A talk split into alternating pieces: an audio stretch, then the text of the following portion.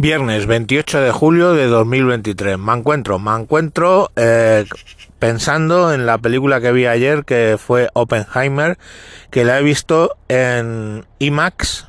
Eh, se supone que Nolan la ha filmado en IMAX para 70 milímetros y yo la vi en IMAX para 70 milímetros en un cine que hay en Las Rozas de Madrid, en Heron City y bueno, curiosamente no había pocas o casi ninguna entrada.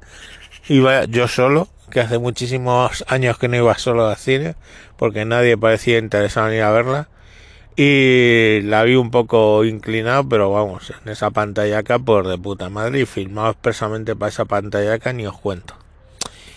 Bueno, que la, la película me pareció muy interesante, muy bien. Cuentan bastante bien toda la historia. Y bueno, por las tribulaciones posteriores que tuvo Oppenheimer por el tema del anticomunismo en Estados Unidos, su oposición a desarrollar la bomba de, de fusión, o sea, había desarrollado la bomba de fisión y con algún estudio de la bomba de fusión, pero lo que se pedía hacer una bomba de fusión y se negó básicamente, hizo campaña en contra y bueno, pues un poco todo lo que pasó. La película históricamente está bastante basada, por lo menos en lo que yo tengo conocimientos, y bueno, ya sabéis cuál es el tema, ¿no? Eh, que rodea el hecho de si fue necesaria o no las dos bombas de Hiroshima y Nagasaki. Eh, Hiroshima la lanzaron el 6 de agosto y Nagasaki el 9.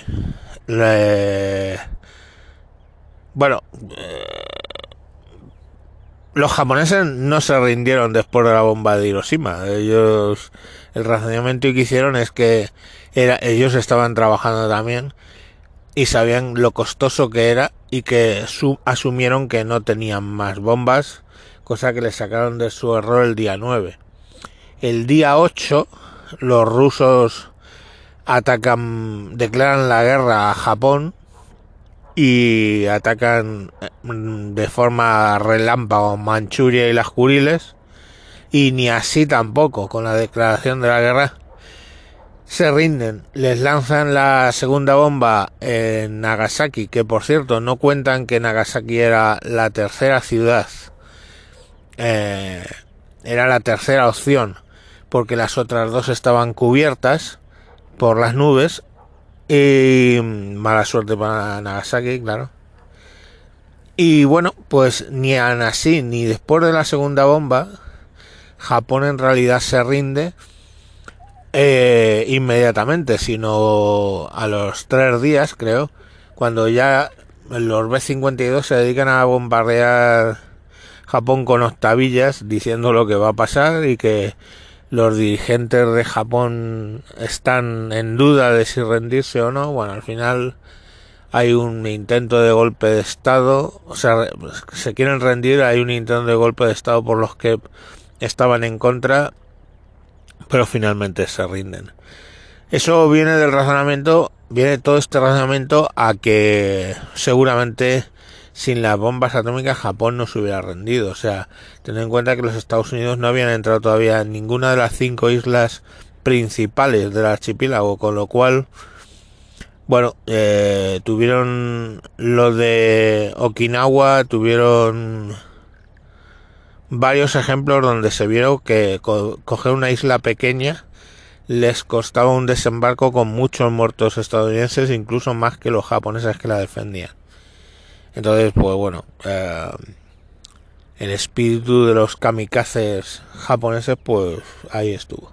Otra cosa en la que una de las cosas que no es históricamente correcta es en la historia de Jean Tacklock, la amante ocasional y comunista de, Oppenheimer. Eh, en la película excepto por un ligero flashback que tiene él en un momento dado, la tesis es que tomó barbitúricos, tomó alcohol, escribió una carta sin firmarla y murió con la cabeza dentro de la bañera como si se hubiera desmayado. Y bueno, sería un suicidio según esa la teoría esa que presentan en la película. Sí que es cierto que en un flashback hay una mano que le empuja la cabeza, pero luego ya vuelve a la historia original. La realidad es que Jim Taglock su cuerpo, es cierto, contenía alcohol y barbitúricos, pero lo que se estimó en, la, en el estudio forense es que todavía el alcohol y los barbitúricos no los había asumido el cuerpo lo suficiente para provocar un, un desmayo dentro de la bañera. Entonces, lo que se supone es que alguien obviamente la empujó o sea, la empujó la cabeza dentro de la bañera hasta que murió, estando, digamos, con las capacidades bajas para poderse defender gracias a los barbitúricos y el alcohol. Eh, bueno, hay historiadores que dicen que resulta bastante obvio que la ejecutaron y la ejecutaron por comunista y por estar cerca de lo que era el desarrollo del proyecto Manhattan. Mm, bueno, eh, fueron años muy locos de anticomunismo y, y bueno, tenían razón, ¿no? Uno de los científicos de los Álamos estaba pasando la información a los rusos que tan solo tres años después sacaron su bomba, su bomba atómica y lo mismo ocurrió con la bomba de, de fusión unos años más tarde, ¿no? Es decir, que por razón tenían de que la querían y, ese tipo de cosas. Pero bueno, la película dura tres horas.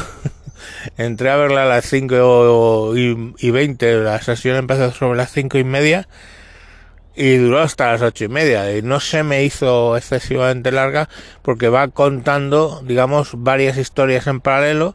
Lo que es posterior, eh, o juicio, por llamarlo de una manera, Oppenheimer por la para la revocación de sus credenciales de seguridad, paralelamente todo el tema del desarrollo de la bomba y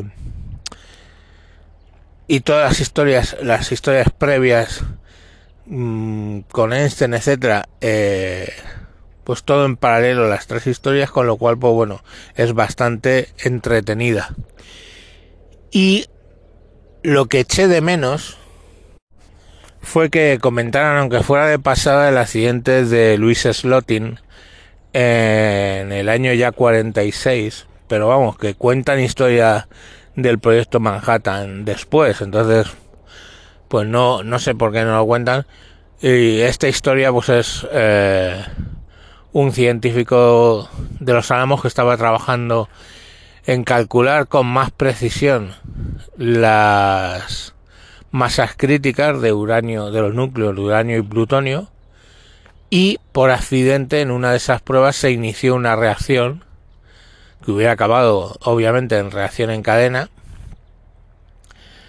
pero que directamente para salvar a sus compañeros pues cogió con las manos los dos núcleos, o sea, las dos partes sub, sub masa crítica y las separó con las manos y claro, recibió una radiación en el proceso que le mató en nueve días.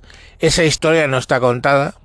Eh, a mí me parece significativa porque Slotin fue considerado un héroe, o sea, dio la vida para salvar a sus compañeros.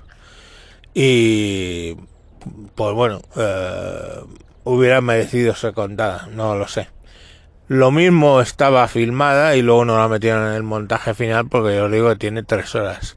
La película, bueno, es un concurso de cameos de quién es quién del cine. O sea, bueno, ya sabemos que actúa Robbie Downey Jr. y, y todos estos, pero eh, muchos papeles pequeños está hecho gente por muy famosos, por actores muy famosos y está muy entretenido porque además muy caracterizados, con lo cual cuesta ver que son ellos. Pero bueno, está muy, ya os digo, muy entretenida y, y por ser en la sala IMAX me costó 12 euros, pero vamos, yo creo que son 12 euros bien empleados. Así que ya sabéis qué podéis hacer el fin de semana si, si queréis. Venga, un saludo, hasta luego.